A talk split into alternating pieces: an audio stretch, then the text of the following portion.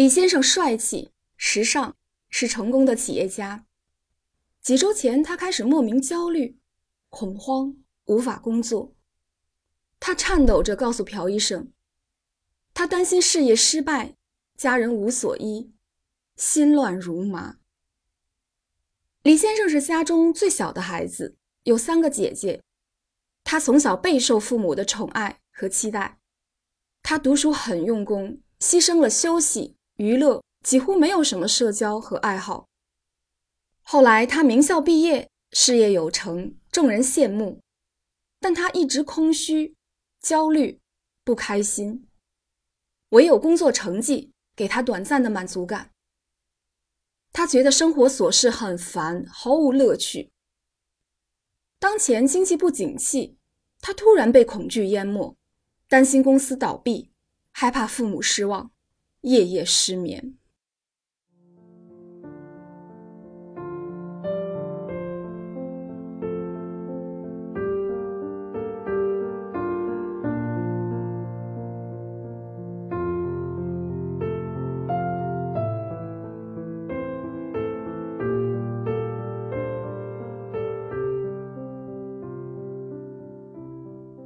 朴医生给了他抗焦虑和抗抑郁药物，两周后，他又有了热情和干劲，认为自己已痊愈，重新相信努力一定会成功，觉得之前休息真是太傻了，必须加倍努力补回来。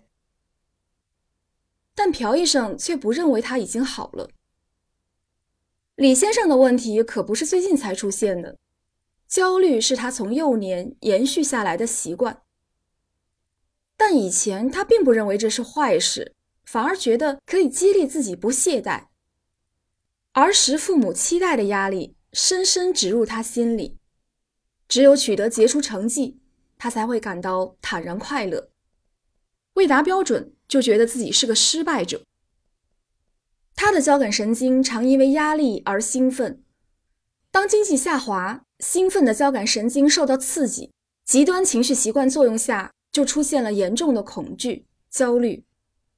现在的危机是他心底发出的求救信号。这个内心的呼声就是：其实我很累，真想过轻松平静的生活。但他最终还是忽视了自己真正的需求，向情绪习惯妥协。那到底应该怎么做呢？朴医生认为要改变。必须成功才能快乐的想法，学会享受微小的喜悦，追求不带刺激的幸福。过去，李先生把家人视为要负责任的对象，内心充满了压力。治疗后，他渐渐明白，就算没有杰出成就，家人还会爱自己、支持自己。事业不顺利时，他不再焦虑不安，停止追求刺激快感，平心静气的留意。他发现生活里充满了微小、珍贵的幸福。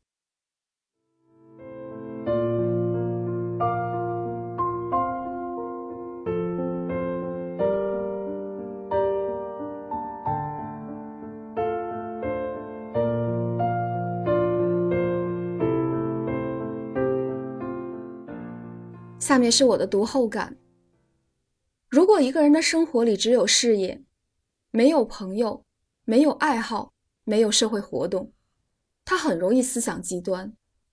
工作不顺利时，就是世界末日。